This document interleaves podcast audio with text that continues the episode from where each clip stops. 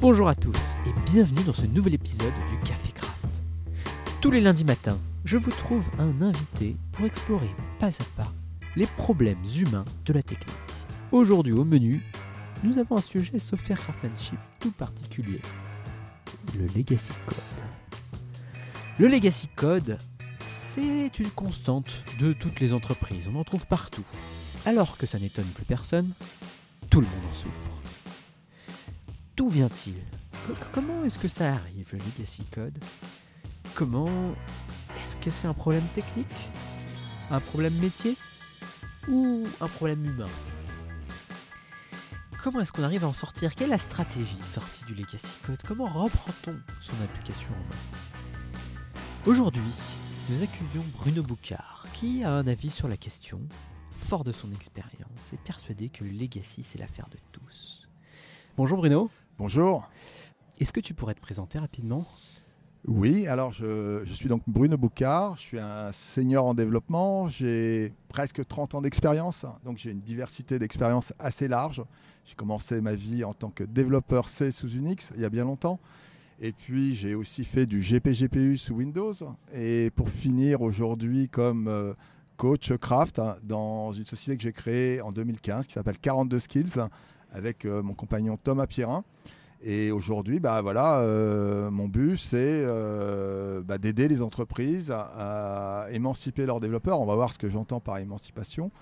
Je suis aussi l'organisateur du Meetup BDD à Paris. voilà, et puis mon mes domaines de compétences vont du TDD à, DDD, en passant par le refactoring. Le Meetup BDD. Hein. BDD, Comme Behavior exactement. pas DDD. Non, non, non bah, le, DD est co-organisé par Thomas. Comme ça, à nous deux, on. à vous deux, vous pouvez. Ok, vous couvrez tout. ok, très bien. Le code legacy, c'est la constante la plus universelle dans les entreprises qui ont réussi. Personne n'en parle, mais tout le monde en souffre. Comment ça se fait? D'où ça vient le code de legacy? Alors c'est une excellente question. Euh, moi-même, pendant longtemps, euh, j'ai pas pu bien répondre à cette question. Et puis, parce qu'avec mon métier, euh, je me suis vraiment penché sur le, problème et à travers toutes les entreprises que j'ai visitées. Et finalement, je me dis que l'origine du, code legacy est plus complexe qu'il n'y paraît. Alors, la loi de Conway est sans doute une bonne piste. Euh, je le rappelle, hein, c'est ces organisations qui finissent euh, par ressembler à, leur, à leur personnel moi, euh, je me pose aussi la question côté enseignement. Euh, il y a combien d'écoles, combien d'universités qui forment les gens, par exemple, à la pratique de BDD Personnellement, je n'en connais pas. J'ai des connexions à Londres. Pareil, c'est très très mince. Il peut y avoir une école, mais elle est loin d'être euh, la majorité.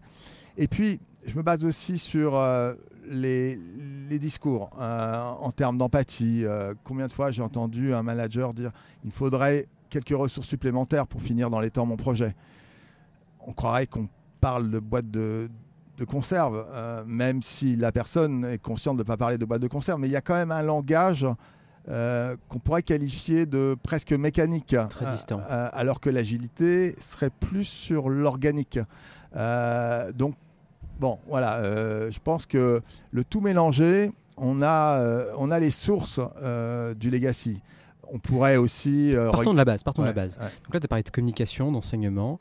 Est-ce que tu pourrais juste donner ta définition du legacy? Je sais que tout le monde n'est pas aligné là-dessus. Alors, il y a plusieurs définitions. Celle de Michael Feathers, elle est, elle est simple, mais elle est peut-être un peu trop courte. C'est-à-dire tout code qui n'a pas de test est legacy. Après, Thomas, euh, mon, partenaire, dit euh, du code legacy, c'est du code qui fait souffrir. Et je suis assez d'accord avec cette définition. Euh, le legacy, par, par nature, c'est le code qu'on n'arrive plus à comprendre, qu'on éprouve des difficultés à faire évoluer. Euh, parce qu'il n'y a pas de test, mais il n'y a pas que ça. C'est que le, vocabulaire utilisé est juste euh, incompréhensible. Donc oui, le, code legacy, c'est par définition quelque chose qu'on ne comprend pas bien. Quoi. Quand, tu dis vocabulaire, tu parles de vocabulaire métier ou technique Le vocabulaire métier. C'est-à-dire que euh, euh, je ne veux pas qu'on jette la responsabilité que sur les développeurs. Euh, je travaille dans de nombreuses entreprises et quand je demande à voir les, visuels, que ce soit les, visuels du board du Sprint ou autre chose, jamais je retrouve une vraie user story. C'est-à-dire que euh, l'outillage euh, force un petit peu les gens à travailler en tâches. Et donc, c'est presque une vision de taylorisme qu'il peut y avoir dans l'organisation projet. Et pour le développeur qui est derrière une tâche, finalement, ça lui coupe totalement la vision globale, euh, l'épique ou, même euh, la user story qui est sous-jacente à cette tâche. Donc, ça, c'est un premier point. Et deuxième point, euh, les, les, PO sont souvent des proxys. alors, j'ai rien contre les PO, bien au contraire, mais leur connaissance euh, réelle du besoin est parfois parcellaire et pas challengée. Euh, je, on va pas faire une discussion autour de BDD, mais euh, je pense que. Alors, juste pour l'astérisque, le, pour épisode 7 sur User Story avec Nicolas Fournier pour les bases User Story, et épisode 10 avec Cédric Rupp pour le BDD. Comme ça, les références sont là. Voilà. Continue. Exactement. Donc, moi, par exemple, je pratique beaucoup l'example mapping. Donc, l'example mapping, euh, ça vient de Chris Matt, quelqu'un qui, qui, qui, est à Londres et qui, sur un accident, pareil que l'event Storming, c'était par accident, euh, avait un paquet de, post-it, de, de, de, Bristol de couleurs et euh, a décidé de, cruncher finalement une, user story en, demandant aux participants, donc souvent c'est deux développeurs et éventuellement euh, quelqu'un qui est un QA, qui est, responsable des tests, face à euh, un expert du métier hein, qui, raconte euh, le besoin ou qui connaît réellement le besoin. Et le, but, c'est de, demander aux développeurs de poser des questions avec des exemples concrets et de ne pas lâcher l'affaire. Et comme c'est time framé, c'est-à-dire qu'on fait ça en 25-30 minutes, pas plus, euh, bah, ça permet euh, d'évacuer euh, les choses. On n'est pas du tout dans une posture où les gens s'assoupissent. On est, on est dans une énergie et ce qu'on appelle des conversations structurées. Est-ce que tu peux réexpliquer un peu la différence entre l'exemple mapping et le BDD Parce que je ne suis pas sûr de te suivre. Alors, le BDD souvent est mal compris et c'est d'ailleurs une des raisons pourquoi j'ai ouvert le, le Meetup. Hein c'est que je vois de nombreuses entreprises euh, qui prétendent faire du BDD, mais ils font du gherking pourri. C'est-à-dire que, par exemple, ils font un usage des tables de manière excessive. Et euh, si je reprends la volonté de BDD, à savoir euh, être clair et facilement compréhensible, on a perdu complètement le fil. Et, finalement, l'usage de l'outil est complètement détourné et on n'est plus du tout dans, le, BDD. Allez vraiment voir l'épisode 10 de Cédric euh, qui parle vraiment, il part de la conversation, il parle des trois amigos euh, pour donner des exemples. Et, non, et en effet, il dit le BDD, ce n'est pas un outil. Non, c'est pas un outil. Donc ça, c'est fixé du coup. Ouais. Alors, pourquoi j'en parle? Parce que euh, si ça s'était fait régulièrement, je pense qu'on aurait moins de code legacy.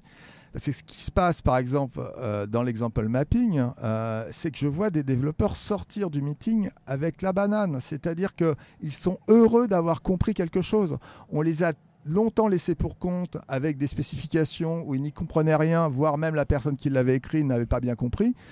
Que là, ils, ils, sont rentrés dans des conversations. Alors, souvent, je dis, et parce que le bouquin Sapiens m'a beaucoup inspiré, nous sommes des animaux sociaux et une des caractéristiques euh, de Sapiens, c'est qu'il adore les conversations. Sapiens de Yuval Harari. Exactement. Euh, et, et, le fait de rentrer finalement dans une posture qui est finalement naturelle pour l'être humain, bah, c'est beaucoup plus simple de mémoriser. Et je vais même plus loin, c'est-à-dire que même si vous ne faites pas de Gherkin, même si votre but c'est de faire que du TDD, parce que les stakeholders du projet ne sont pas intéressés forcément pour suivre de manière régulière l'avancée du projet. Par contre, si vous avez des exemples concrets issus d'une séance de découverte, à ce moment-là, le TDD sera beaucoup plus efficace et vous allez pouvoir réellement euh, faire un code issu du TDD à partir des exemples issus de l'example mapping. Donc l'example mapping, il permet de créer un peu des thèses acceptance. Exactement. Exactement. User story. Exactement. Donc en fait, la user story, il faut encore qu'elle soit là. C'est-à-dire que on est une sorte de persona. Ça peut être un système, ça peut être réellement un rôle avec une règle métier associée. Et durant cet exemple, on va demander des exemples un peu happy path, puis on va demander des exemples contraires à l'happy path, puis on va shifter un peu les La exemples. quoi L'happy path, c'est-à-dire le, le- le- l'exemple le, plus simple à réaliser. Tout se passe bien. Le chemin heureux. Le chemin heureux, ouais. D'accord. Ouais, Le cas normal. Ouais, le cas normal. J'ai tendance à, à utiliser des anglicismes. Ça, c'est c'est pas bien. Euh, et donc, euh, une fois qu'on a ça, on, on- on prend le contre-pied et dit alors, si ça se passe mal, qu'est-ce qui se passe? Si on n'arrive pas à booker le deal, si on n'arrive pas à obtenir euh, l'ordre, si on- qu'est-ce qui se passe? Et si, par exemple, euh, je ne suis plus à tel moment de l'histoire, je suis décalé dans le temps. Ce qu'il faut bien mettre en perspective, c'est que je dis souvent que les, histoires métiers sont très proches de histoires qu'on on écoutait petit. Il était une fois, le petit chaperon rouge partait avec son petit pot de beurre pour donner à sa grand-mère. On voit bien que là, on donne le contexte, il va lui arriver des choses, on connaît l'histoire, et finalement, cette timeline euh, est essentielle dans la compréhension. Et la user story va s'inscrire à un moment donné dans cette timeline. Et bien évidemment, si on shift légèrement le contexte, à ce moment-là, on voit une nouvelle user story apparaître. Donc ça aussi, c'est une technique euh, pour finalement avoir ce qu'on appelle des confirmations. C'est-à-dire que euh, les confirmations psychologiques qu'on peut avoir, si on peut en avoir de, nombreuses avant le démarrage du projet, eh bien, on va avoir cette capacité euh, mentale de mieux qualifier ce qu'on a besoin et voire même de recalibrer le besoin parce qu'on le comprend bien et, donc euh, économiser un, développement peut-être qu'on n'a pas besoin. Et ça, malheureusement, c'est pas pas souvent fait. Alors voilà, en gros, si on fait tout ça, normalement, il n'y a pas de code legacy. C'est-à-dire que les gens sont imprégnés du besoin et donc euh, ils font euh, ils font, ils font un code avec les mots du métier et facilement maintenable et il y y a beaucoup moins de code legacy. Autrement dit, tu es en train de me dire, c'est qu'aujourd'hui, il n'y a pas les outils de communication les plus optimaux, voire même les outils tout court, pour faire une, une, euh, aligner le métier avec le développeur, Alors je ne parlerai pas d'outils, je parlerai de culture. C'est-à-dire que des outils culturels. Ça- non, les outils, Non. Pas, pas la peine. En fait, euh, souvent, le, le problème des gens, c'est d'attirer le- l'expert du domaine euh, dans une pièce pour qu'on parle du besoin. Souvent, les experts du domaine euh, se disent bah, c'est une évidence parce que lui-même est biaisé, connaît par cœur le besoin. Il ne réalise pas une seconde que quelqu'un euh, ne comprenne pas le besoin. Donc, euh, Il, n'explique pas ces axiomes en fait. Exactement, parce qu'il est, il est dans des, des biais de confirma- confirmation. Donc, il faut l'attirer dans la pièce, lui montrer qu'il y a un vrai intérêt et à l'issue de l'example mapping, le- l'expert du maître réalise au combien, un, euh, les gens étaient intéressés, deux, il n'avait pas une complétude de toutes les questions qui ont été posées, Hmm. puisqu'on a le carton rouge qui lui permet de, de revenir le lendemain ou dans la semaine pour nous répondre sur un point qu'il ne savait pas. Est-ce qu'on peut prendre juste une minute pour que tu me racontes un atelier d'example mapping? Parce que moi je connais pas ça. Alors d'abord, l'example mapping, euh, c'est quelque chose d'assez récent, hein, ça, ça- en gros 2-3 ans. Mhm. Euh, L'idée, c'était que euh, les gens se qualifiaient la réunion trois amis comme la, solution à tout. Alors, euh, la, réunion trois amis définit finalement une diversité d'acteurs qui est nécessaire euh, pour, pour le meeting, puisque chacun arrive avec ses intentions, le QA avec des problématiques de déploiement, le développeur avec des, des- problématiques de développement, éventuellement l'homme de la sécurité. Si euh, le projet est, est- À des requirements en voilà, des- voilà, il, il faudra qu'il soit là. Et puis évidemment, l'expert du domaine qui, lui, euh, a une vision, euh, connaît les raisons, pourquoi on fait le dev, etc. Mhm. Donc, l'idée, c'était de structurer les choses. C'est-à-dire qu'un meeting structuré ou des conversations structurées, ça veut dire simplement que on ne va pas mener une réunion avec une sorte d'imprévu. Tout va être plus ou moins orchestré. Euh, typiquement, l'example mapping, on va d'abord demander à l'utilisateur euh, d'expliquer l'histoire, pourquoi on le fait, comment ça se fait, etc. Si l'histoire est un peu importante, au regard de la user story qu'on a tirée du backlog, euh, on essaye de revoir comment on replace la user story dans cette histoire. Si on voit qu'on n'arrive pas à la placer, il y a un problème de qualification. Donc là, ça, coupe court au meeting. Si on arrive à la replacer et que euh, l'utilisateur comprend euh, la user story qui a été définie, que normalement il avait été partie prenante, euh, à ce moment-là, on, on est bien. une fois que les, les, les auditeurs ont compris, à savoir le développeur, éventuellement le QA et, et l'homme de la sécurité, quand je dis l'homme, ça peut être la femme, donc à ce moment-là, on leur demande de personne. poser des questions concrètes, demander des exemples concrets sur ce qui a été, sur ce qui a été demandé. Donc euh, voilà, euh, les exemples concrets au début sont un peu durs, donc c'est là que le, le coach intervient pour poser les premières questions. Un exemple de question? Euh, Est-ce que tu peux me donner des, des- un- des exemples quand l'utilisateur passe un ordre dans- sur tel marché? D'accord. Alors, tu me donnes la currency, tu me donnes le marché et tu me donnes le résultat. Un ordre type. Ouais, voilà. En, en fait, un exemple, c'est toujours un input et un output. On voit très clairement la structure d'un test dans, dans cette question. Alors, bien évidemment, souvent, le- la personne connaît la réponse, mais si effectivement, au cours du meeting, le, le développeur comprend de me- mieux en mieux le besoin, alors à ce moment-là, il devient lui-même acteur et propose des choses que l'utilisateur n'avait pas pensé Des cas limites, par exemple? Des cas limites ou voire même des use cases métiers qui, qui, qui, qui émergent de sa tête euh, alors qu'avant il aurait été bien incapable parce qu'il connaissait pas du tout le contexte. Alors là il a une vision, il est, il est capable de donner son, son avis. Et, et ça, ça arrive souvent. Donc euh, euh, l'exemple mapping, euh, moi je le pratique depuis deux ans parce que effectivement j'ai côtoyé les, les, les londoniens qui sont à l'origine de ça. Euh, c'est d'une puissance énorme. Donc c'est quoi? C'est cette liste d'exemples de questions qu'on va poser input, output, input, input Exactement. sur une user story particulière? Alors, le user story mapping, il est basé sur une cartographie.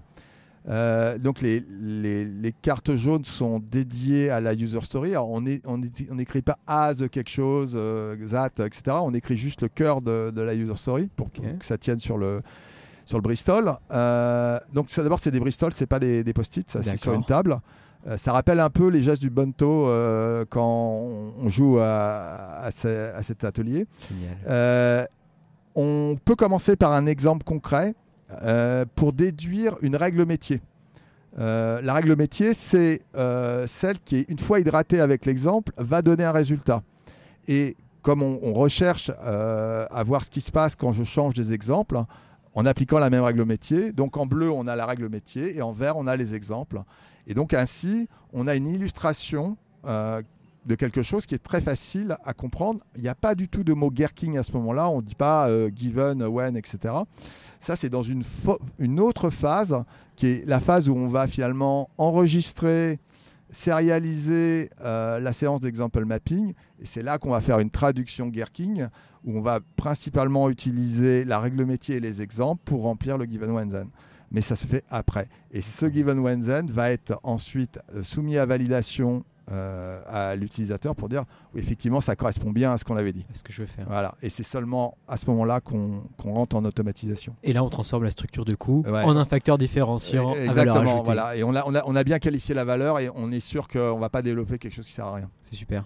Voilà, donc, euh, mais il y a d'autres techniques. euh, par exemple, les, les brown bag lunch euh, dans l'entreprise permettent bah, de réveiller la structure. On ne va pas forcément faire des BBL purement techniques, mais on va parler, par exemple, Donc, entreprise BBL, libérée, lunch, etc. bien sûr. Euh, donc euh, ça, ça, ça peut effectivement, et on va inviter une diversité euh, d'employés, du marketing, des managers, etc., de manière à ce que ensemble on, on obtienne des discussions. Alors, les BBL, sert pas du midi, hein, c'est ça? Ouais, c'est le, le brown bag lunch. Donc Mhm. c'est- c'est des repas le midi où je- les gens vont chercher un sandwich, premier arrivé, premier service, c'est-à-dire que en fonction de la taille de la, de la salle, si on, on se dit, bah moi en tant que manager j'aurai ma place, non, ça marche pas comme ça. Il faut vraiment se mobiliser. Euh, et euh, bah ça, justement, mon partenaire Tho- Thomas Pierrin on, a- on- on pratique beaucoup et, et- et ça, ça a vraiment des conséquences sur la structure. C'est- très intéressant. Et on parle de quoi là-dedans? Alors, on peut, on peut faire euh, une conférence débat sur un sujet. On peut, faire, on peut regarder une vidéo qui remet en question un point qui peut faire réfléchir l'entreprise. Je parlais des entreprises libérées. euh, par exemple, une vidéo de Frédéric Laloux, ça peut être intéressant à visionner entre développeurs et, et managers. Euh, on peut aussi euh, faire une, une vidéo euh, sur l'architecture. On peut faire plein de choses. Enfin, Mais Attends, mais tu me demandes de sacrifier ma pause midi pour travailler, c'est ça alors, c'est pas forcément travailler, c'est surtout pour s'ouvrir les chakras. Souvent, le- le- les développeurs, comme le management, hein, euh, croulent euh, sous les tâches et finalement perdent le sens euh, global de que demande l'entreprise. De l'amélioration Ouais, l'idée c'est de prendre du recul, se dire ah bah ouais tiens si on faisait ça, ce serait peut-être pas mal. euh, ah ouais peut-être que je fais trop de, de réunions finalement, je perds le fil de mon rôle. voilà, ça c'est des choses. Effectivement, si une entreprise est vraiment calée euh, est calée sur le. Si une entreprise est vraiment calée sur ce genre de valeurs, euh, bah, la loi de Conway, ça ne s'applique pas. Les, les gens sont, sont, sont emprunts à des discussions inté- Alors, intéressantes. la loi de Conway, du coup, pour faire le lien, on le rappelle, c'est les limites du système technique qui sont les mêmes que celles de l'organisation. Exactement. Donc, si une équipe ne va parler, euh, ne parle pas à une autre équipe, eh ben, les systèmes ne parleront pas entre eux. Exactement. Et donc euh, euh, là, l'idée avec euh, le Broadband Lunch, c'est euh, d'envoyer des mails largement, au-delà de son équipe, à toute la structure, en mettant même les RH en copie pour que on ait des discussions, etc. Et ça, c'est vraiment quelque chose qui marche bien. Alors un autre, un autre élément qui est très important, c'est l'event storming. Alors l'event storming, c'est un outil pour découvrir ce qu'on ne sait pas. Alors ça paraît étrange, mais en fait, en fait, on va modéliser avec euh, des post-it euh, sur une timeline, alors des post-it orange, euh, les événements qui composent le besoin fonctionnel. Et on va, faire, on va le faire avec tous les acteurs de, l'entreprise qui sont relatifs finalement à ce qu'on est en train de modéliser. Et c'est cette diversité de participants qui va donner toute la richesse du résultat. Ce qui est intéressant, c'est que à la suite d'un event storming, on peut se rendre compte que le besoin qu'on représentait est complètement débile et qu'il faut mieux acheter un produit sur étagère. C'est pas la peine de le développer. Ça t'est déjà arrivé, ça? Ça, ça m'est déjà arrivé. Donc, c'est des choses. euh, en fait, on, on se rend bien compte que si on fait pas ce genre de choses, on risque de lancer un développement qui va servir à rien. On, on va payer des hordes de développeurs, on va payer des DevOps, et pour finalement délivrer à l'utilisateur quelque chose qui n'a pas beaucoup de valeur. Hmm. Et ça, c'est vraiment dommage. Parce que finalement, le, le projet le plus rentable, c'est celui qu'on n'a plus besoin de faire. Exactement.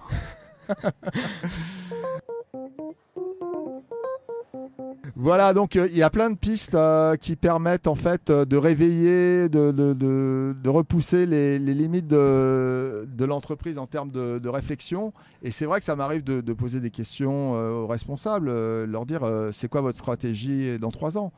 Où est-ce que vous voulez aller? Là, on, on est dans la troisième révolution industrielle. Il paraît-il que le développeur est roi.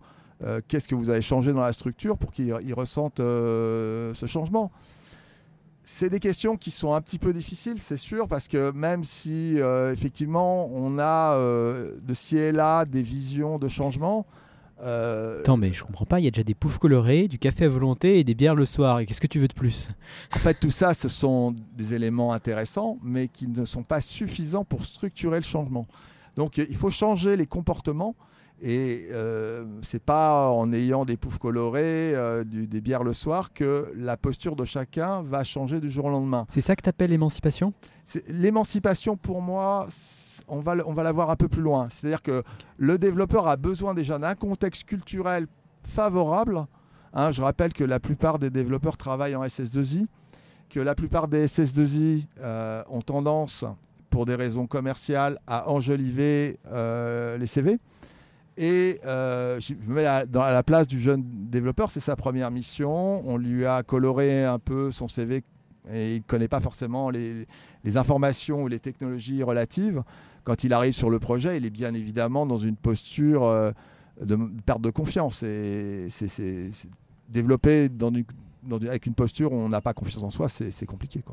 Et c'est un des drames. hein, euh, Il y, a- y y plein. Enfin, tout ça pour dire que l'origine du legacy, il est, il est plus complexe qu'il n'y paraît. C'est à la fois un problème de, de- d'expertise métier qui n'est pas forcément là, de communication euh, technique, et en plus une technique qui n'est pas forcément en situation de, de répondre aux besoins. Exactement. Et puis des, et des gens pas forcément euh, dans une capacité de maîtriser les, les assets techniques qu'ils sont censés connaître. Hmm.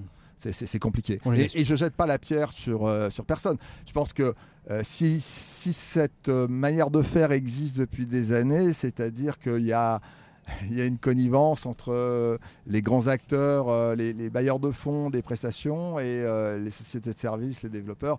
Parce que malgré tout, on va quand même le dire, hein, les développeurs sont quand même pas mal payés. Euh, même s'ils ne développent pas très bien, euh, les salaires sont quand même bien plus élevés que le reste des, des, des, des emplois qu'il peut y avoir euh, en France. Hein. Une question de rapport de force aussi, c'est pas la même. Bien sûr, bien sûr. C'est, une ressource est rare et quand c'est rare, c'est cher. C'est vrai, c'est vrai, c'est vrai, mais il faut pas en abuser pour autant. Et de l'autre côté, et l'autre côté, par rapport à la connivence, les, les CS2I, les entreprises de services numériques, les ESN, savent aussi jouer des directions d'achat tout à fait pour optimiser voilà et se rattrapent après à coup d'avenant et de dépassement tout de à fait voilà tout à fait c'est en effet le jeu infini euh, qu'on peut se mettre dans le logiciel qui est plus difficile dans le bâtiment oui c'est vrai mais comme je le disais j'ai presque 30 ans d'expérience et j'ai pas vu beaucoup de changements dans ce domaine c'est terrible Alors, euh, des pistes de changement, il y en a d'autres hein, sur l'épisode 8, euh, sur les étages de la qualité, euh, Christophe Thibault. essayons d'être un peu optimistes.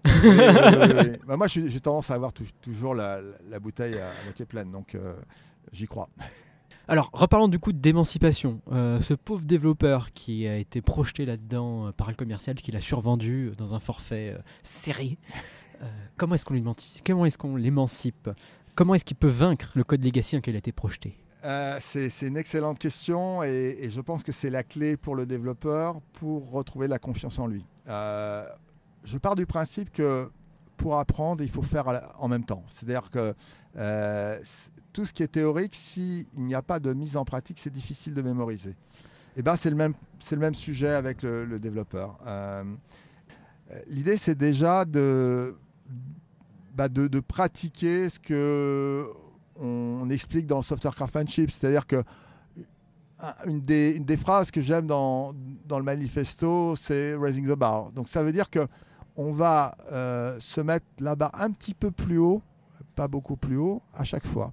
C'est-à-dire qu'on ne va pas se ménager, on ne va pas rester dans notre zone de confort, on va essayer de sortir de notre zone de confort, soit en faisant des katas euh, Greenfield, c'est-à-dire ceux qui sont en rapport avec l'apprentissage du TDD, une fois qu'on maîtrise bien les outils, son IDE, qu'on s'est tapé sur le clavier sans regarder le clavier, et ça, euh, je le dis souvent aux gens que je coach, c'est-à-dire que si on regarde son clavier, on perd le fil euh, de l'intention fonctionnelle qu'on souhaite implémenter.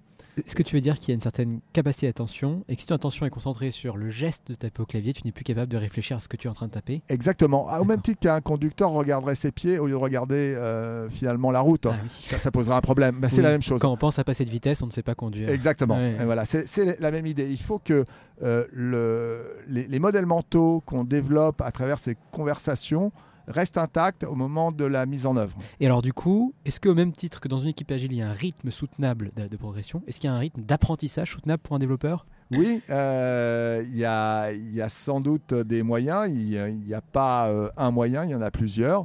On peut s'entraîner euh, le matin avant de partir au boulot, ou si on a un trajet suffisamment long et qu'on est assis, on peut fabriquer, on peut se faire des, des katas de code.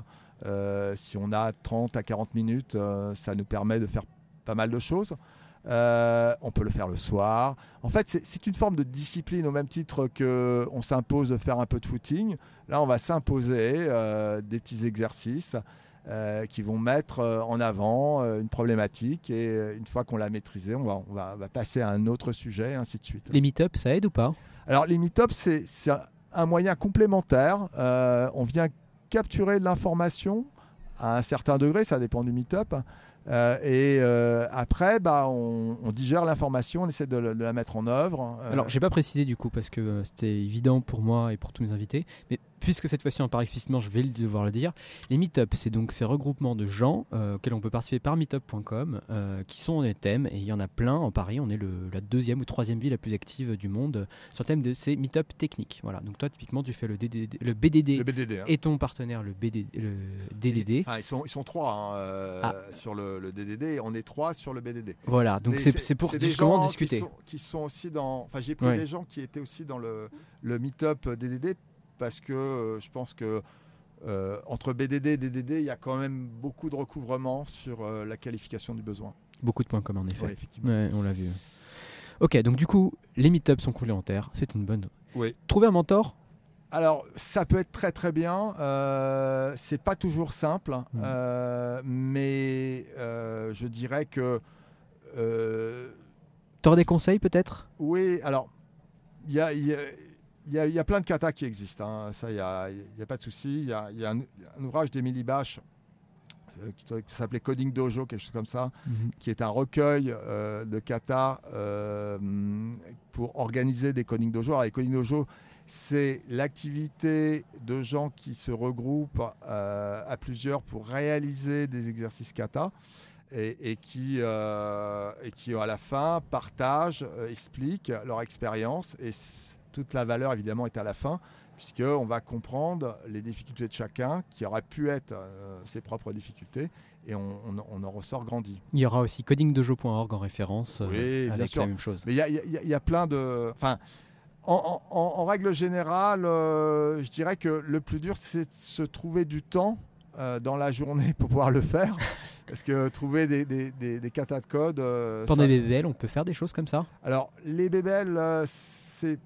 Ça, ça arrive, on pour, par exemple là, le premier BBL euh, qui aura lieu en janvier, euh, je, fais un atelier, mais du coup euh, j'ai fermé à, à 33 personnes, ce qui est déjà beaucoup pour faire un atelier, et ça va être un- une découverte par la pratique de l'example mapping. Donc, là, effectivement, c'est concret. Mais en général, un BBL ou un meet-up, on va effleurer un, un sujet bien précis pour mettre en, en avant quelque chose d'important et qui va engendrer une discussion euh, entre les participants. Voilà à peu près. euh, c'est pas un cours, voilà. euh, Ouais, ok. C'est pas un training. Ouais, Hmm. Voilà, Et c'est comme ça en même temps qu'on adapte l'enseignement, ce qu'on garde de ce qu'on nous a présenté tout à fait. euh, Ouais, ouais, tout à par fait. petits pas. La notion de baby step, elle est, elle est vraiment très importante pour le développeur. Euh, je dirais un, un élément sur le, sur le refactoring. euh, euh, donc euh, le refactoring, euh, pourquoi je- on parle pas mal de TDD, c'est que le TDD doit être maîtrisé avant de faire du, du refactoring. Alors, Le TDD est une précondition Ouais. essentielle essentiel pour faire le- toutes les techniques importantes sur le refactoring. C'est ça Ouais, que tu me dis. ouais, c'est important quand même, c'est un marqueur fort. hein. C'est un marqueur fort et, et souvent les, les développeurs ne le savent pas, donc ils se lancent dans le refactoring sans maîtriser le, le TD et ça peut être très dangereux. On- va leur dire encore une fois, on ne peut pas reprendre en main du legacy code si on ne sait pas faire de TDD, c'est ça? Oui, mais ce n'est pas suffisant. Euh, Ce pour, pas faire- suffisant. pour reprendre du legacy code, il faut aussi avoir un expert de domaine à côté de soi. Un expert du domaine. Ouais, ça, sinon, on ne peut pas faire du, du refactoring. Et du coup, comment ça se passe en fait de l'exemple mapping a posteriori sur le code? Euh, c'est pas exactement ça, on pourrait aussi, Euh, mais euh, je, vais, je vais- expliquer un petit peu comment, comment ça se passe en général, de manière à bien comprendre. Y a- on peut distinguer trois, trois cas. Euh, le cas d'un refactoring d'une ou deux de classes où on n'a pas pris soin de demander à un expert de domaine de, ven- de venir. Donc là, il faut le faire absolument en pair programming. Euh, ça, c'est une condition importante. Euh, si on ne l'est pas en pair programming, euh, vu qu'on touche à du code legacy, ça peut être compliqué. Donc la, la, première chose, je dirais que je parle de chorégraphie de refactoring parce que pour moi, il y a vraiment euh, des étapes et on peut revenir à certaines étapes s'il y a des choses qui ne vont pas. Donc, il est dangereux de faire du, refactoring si on, ne pose pas au premier, euh, première étape un harnais de test. Euh, ça, c'est vraiment la base. Souvent, le développeur dit que mon code n'est pas testable parce que son code a de nombreuses dépendances par rapport à hum, des, des- dépenses ex- externes comme la base de données, du réseau, des, des threads, des dates, enfin tout ce qui euh, finalement a du mal à être maîtrisé par euh, le programme. Bien sûr. Et disons que donc, les connaissances pour le développeur avant de se lancer dans du refactoring, il y a deux volets. Le premier volet, bah, c'est tout simplement une connaissance euh, assez large des codes smell.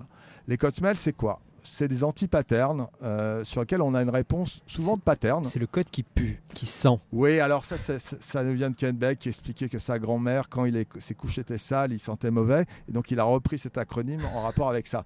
Mais euh, donc, l'idée, c'est d'avoir, donc, euh, comme les, les, les- les panneaux de, de la route, hein, on, on a une sensibilité au sens interdit, aux panneaux euh, danger, au, au feu rouge, etc.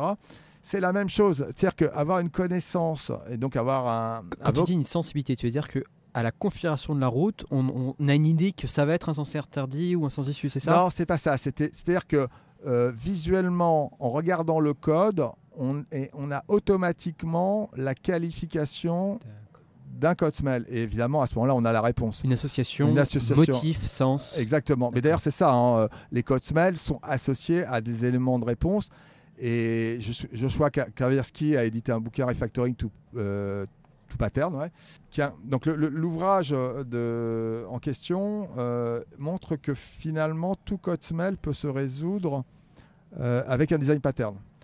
Je prends un exemple. Par exemple, le switch statement. Alors le switch statement, c'est tout simplement un gros switch sur lequel on, on, a, on a posé du, comportement dans chaque switch. euh, et si le switch est basé sur un comportement, c'est un type de, je sais pas quoi, de, de produit, c'est un type de film, c'est un type de, c'est un type de. Ça veut dire qu'on peut appliquer le pattern stratégie. Donc euh, ça c'est c'est un truc un peu bateau.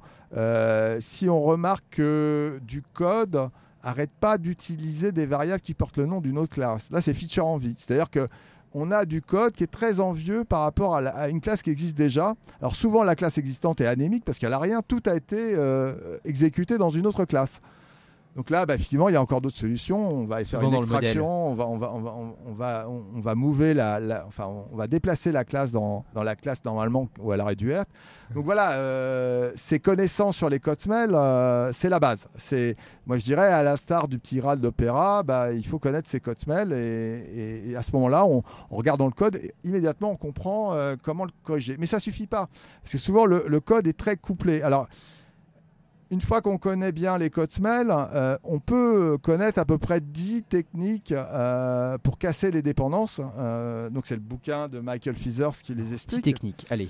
Euh, c'est effective Michael Keyser et Feathers. Feathers, Working with Legacy Code. Exactement. Et, et donc, ce bouquin est une, reste une référence par rapport à l'art de casser des dépendances. Euh, je rappelle que les techniques de Michael Feathers ont toujours la, la double intention, garder la production opérationnelle et ouvrir le code pour pouvoir faire un mock, euh, enfin un, fake. Euh, donc, euh, effectivement, si on est très habitué, on les connaît par cœur, euh, moi, je vois une méthode statique par rapport à, hum, à l'intention. Immédiatement, je connais euh, la manière dont je vais détourner le problème et ça ne va pas me poser de soucis. Donc, normalement, on est capable d'obtenir sur un test d'acceptance, euh, d'acceptation, on, va faire- on va faire du français, euh, quelque chose qui tourne en, en millisecondes parce Tu qu'on peux aura me donner un exemple des, des techniques, des 10 techniques? Juste une comme ça. Oui, alors euh, par exemple pour la, la méthode statique, souvent on fait un introduce instance delegator, qui est une des techniques possibles. Euh, extract on override call, euh, qui permet de surcharger la classe produit dans le code de test pour euh, définir un comportement contrôlé. D'accord. Donc c'est des techniques finalement relativement simples, hein, mais qui, qui permettent d'éviter de dire que mon code n'est pas testable. hein. On peut Mm. tout tester. C'est des recettes de grand-mère qui permettent de déspaghettifier. Exactement, le code. exactement. Donc, euh, euh, à la suite de ça, on obtient euh, des, des, des tests d'acceptation sur lesquels on peut appliquer le, pattern test double, c'est-à-dire avoir une sorte de, de builder de- de- d'interface. et suivant un flag, il va nous retourner une, euh, un- un- une instance concrète de l'objet qu'on souhaite obtenir, ou, si on est dans notre éditeur, la version moquée.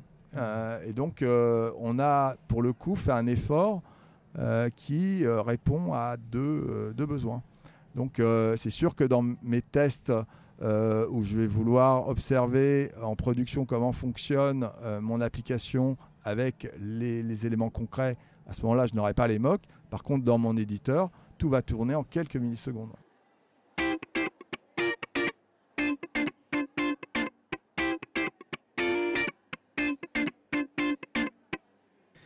Ok, super. Donc euh, là, on voit avec un peu ce que tu nous as dit, euh, vraiment des éléments euh, d'un point de vue micro. Mais d'un point de vue un peu plus macro, c'est quoi les, les- grandes étapes, euh, justement, pour, pour s'y prendre?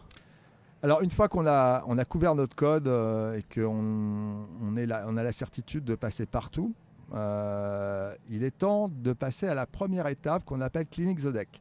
Alors Clinic the Deck, c'est une manière de découvrir le code et de ce que dit Thomas, et je, je trouve que c'est plutôt juste, euh, de, de, jeter les papiers sales, c'est-à-dire les, les, variables qui ah, servent à rien. Cleaning the deck comme nettoyer le bureau. Exact, ouais, le pont. Ouais, exactement. Ah, le pont, d'accord, ouais, ok. Et donc, euh, c'est une, une, manière de découvrir. Alors, Souvent, euh, quand on dépasse euh, le cadre de quelques classes, mais plutôt une application, on demande à un expert du domaine d'être euh, dans notre dos. Alors lui, il est un peu aveugle sur la nature du code et il va s'engager des conversations où les développeurs vont dire je vois ça. lui, il dit bah, pour l'instant, ça ne me dit rien. et donc, le Cleaning the Deck, on va quand même aussi lui dire ce qu'on voit pour l'habituer. On va pas on va pas l'affranchir euh, du code. Il, le voit en même temps que nous, même s'il comprend rien. Et il peut comprendre la difficulté qu'on a. Euh, Peut-être que nous non plus, d'ailleurs, on n'y comprend rien. Nous, on n'y comprend rien non plus, mais on, a la capacité de se rendre compte qu'il y a des variables qui sont jamais appelées parce qu'elles ne sont vraiment jamais appelées, qu'il y a des choses qui sont vraiment très très mal nommées. Et là, il nous aide un petit peu. Ouais, bah, bah là, ça va s'appeler comme ça. Et donc, on fait un renommage avec un outil digne de ce nom qui va renommer partout euh, la variable. Donc, à l'issue de, cette première étape, on n'a pas tout compris, mais on se sent déjà un peu plus en confiance. Et c'est vraiment très psychologique. Hein. Puis on s'est aligné un peu avec le métier aussi. Un petit peu, mais pas, grand-chose. Alors, ce qui, est important de comprendre, c'est que le refactoring doit être fait un petit peu à l'instar d'un appartement où on aurait oublié, par exemple, les chambres. Il n'y aurait que la cuisine et le salon. Et on aurait tout mis dedans. Et finalement, euh, ce qu'on va d'abord faire, plutôt de se dire que trier les affaires, parce qu'il y a des affaires qui servent à rien, etc., on vient de déménager, on n'a pas fait l'effort de jeter les éléments qui étaient vraiment périmés, eh ben on, va, on va surtout créer euh, les deux chambres, celle des parents et celle des enfants, et pour répartir les choses. Et, souvent, le développeur a tendance, et je le comprends, à d'abord rentrer dans le détail. Et, euh. non, il faut, il, faut, il faut partir sur les grands comportements. Euh. D'où la discussion avec l'expert du domaine, où lui, il a une vision plutôt macro, et c'est lui qui va nous, nous aider à, mieux, à comprendre les manques qu'il y a dans le programme en termes d'entité, en termes de concept. Et c'est là que, une fois qu'on aura revisité plusieurs fois, là je vais, je vais écourter parce que c'est un petit peu long, euh, on, finit par réaliser, un, que le code ment énormément. Parfois, il faut aller jusqu'à la procédure stockée pour s'en rendre compte. Mais une fois qu'on a fait ça. La procédure stockée, c'est les fonctions qui, au lieu d'être dans le code, est dans la base de données. Exactement. Et, et, donc, une fois qu'on a fait ça, on se sent plus en confiance, qu'on comprend mieux euh, ce que fait le code, alors qu'il est mal nommé. Donc, à ce moment-là, euh, on va commencer à faire des renommages, mais on va surtout créer des entités, des nouvelles, sur lesquelles on va déplacer du code. Du coup, les fonctions qui étaient très grosses vont devenir plus, plus minces parce qu'il y a des responsabilités qui, qui, sont maintenant déplacées dans les bonnes classes. Et donc, on, va finalement retrouver un équilibre entre des, des, des, structures qui étaient, ou des classes qui étaient vraiment anémiques, où il n'y avait quasiment rien, que des champs, et là, cette fois-ci, on a du comportement à peu près partout. Et euh, le métier est bien incarné puisqu'on a utilisé les mots du métier. Et moi, j'ai vu des cas de refactoring, alors ça peut se passer sur plusieurs semaines, bien évidemment, où le code est, propre comme si on avait fait du TD au départ. Hein. Donc, euh, ça a beaucoup de valeur parce que, un, on, peut check-in tous les soirs. Euh, le code est toujours opérationnel pour la production. On n'a rien perdu. Quand tu check-in, c'est déployé Non, check-in, c'est validé dans le source control. Ok, d'accord. Mais il pourrait éventuellement. On peut le pousser, On peut le pousser éventuellement via Docker ou whatever. Oui, donc ça, ça, pourrait être déployé. exactement, ça, parce qu'on n'a rien cassé. Donc, euh, mais par contre, on peut le reprendre donc tous les jours.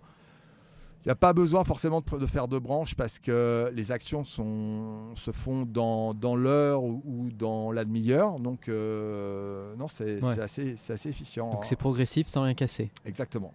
Et, on, transforme de la valeur qu'on avait mais qu'on maîtrisait pas en une valeur qu'on a et qu'on maîtrise. Exactement, c'est exactement ça. Donc euh, la première étape, donc, c'est du coup, c'est de faire la place, créer des nouvelles pièces et, voir avec le métier comment est-ce qu'on peut mettre de nouveaux termes et remettre, euh, réutiliser ces petites Exactement. Une fois qu'on a fait ça, on va revenir au détail dans les méthodes et là, on va faire un, refactoring de proximité où on, va voir qu'il y a un algo qui est un, petit peu euh, un petit peu lourd et on va avoir une approche plus fonctionnelle avec les streams en Java ou Link en .NET pour rendre le code plus, plus parlant, plus fonctionnel. Euh, mais ça, c'est dans un deuxième temps. Euh, voilà, et c'est comme ça qu'on fait un, refactoring. C'est là aussi que tu mets tes design patterns aussi, c'est en deuxième étape? Euh, Les design patterns vont, vont être mis plutôt en deuxième étape, effectivement. Mm. effectivement. Tout ça pour dire que une fois que le développeur maîtrise toute cette chorégraphie, a cette connaissance, est capable de discuter avec l'utilisateur, eh ben, il, perçoit son métier différemment. C'est-à-dire que ça lui donne du sens. Il arrive tous les jours au boulot en comprenant bien ce qu'il a à faire, parfois en ayant des nouvelles idées. Et il n'y a rien de mieux dans la vie que c'est d'avoir du feedback. Et, à ce moment-là, ça, donne du sens à son quotidien. C'est ce que j'appelle quelqu'un d'émancipé, c'est qu'il comprend ce qu'il fait. Malheureusement, ce n'est pas toujours le cas. C'est fantastique. Donc finalement, reprendre le contrôle de Galaxy Code, c'est une histoire humaine. Tout à fait. Les outils viennent aider, mais c'est surtout une histoire humaine. Donc, j'aimerais pour conclure donner euh, trois, trois choses. D'abord, le legacy, c'est l'affaire de tous. C'est pas pas uniquement les développeurs. On l'a vu dans, dans ce que j'ai expliqué. Euh, tout le monde euh, a son rôle par rapport au legacy. S'intéresser au métier, donner du sens, c'est l'affaire du quotidien. Euh, faire le premier pas si l'utilisateur ne le fait pas, ça vaut la peine. Toutes les astuces sont bonnes, un café, une bière, tout est bon pour créer une communication. Et puis on en a parlé beaucoup, s'entraîner avant de partir à l'assaut. C'est-à-dire on ne va pas faire du, du refactoring euh, au niveau d'un système d'information si on ne s'est pas entraîné des heures avant. Ça c'est c'est dangereux. Super. Voilà, Je te remercie beaucoup Bruno. C'était une super conversation. merci. Nos auditeurs peuvent te retrouver sur Twitter euh, avec ton handle Bruno Boucard, tout attaché. Tout à fait. Euh, Bruno B-R-U-N-O, Boucard B-O-U-C-A-R-D. euh, Exactement. tel quel. Euh, ainsi que euh, bah, le site de ton entreprise, 42 skills avec un Z tout attaché, point .com. Exact. Voilà. Je te remercie. Merci beaucoup. Nous avons vu avec toi l'envers du Legacy Code. Sa formation, bien sûr, qui commence au plus tôt du développement avec des user stories mal cadrés, mal maîtrisés. Et son développement, lorsque les équipes n'ont pas les outils méthodologiques ou de communication. Par exemple, parlons de ces rendez-vous du midi, les DBL, ou le langage commun, construit par DDD. Tu as rappelé qu'il est illusoire de s'attaquer au legacy code sans maîtrise du TDD, sans maîtrise des techniques de refactoring, et par conséquent sans entraînement régulier par les katas. Enfin, le legacy, c'est l'affaire de tous. Redonner du sens au logiciel en associant le métier et la tech. Et entraînez-vous avant de partir à l'assaut. C'était Café Craft, parce qu'il n'y a rien de plus humain que l'informatique.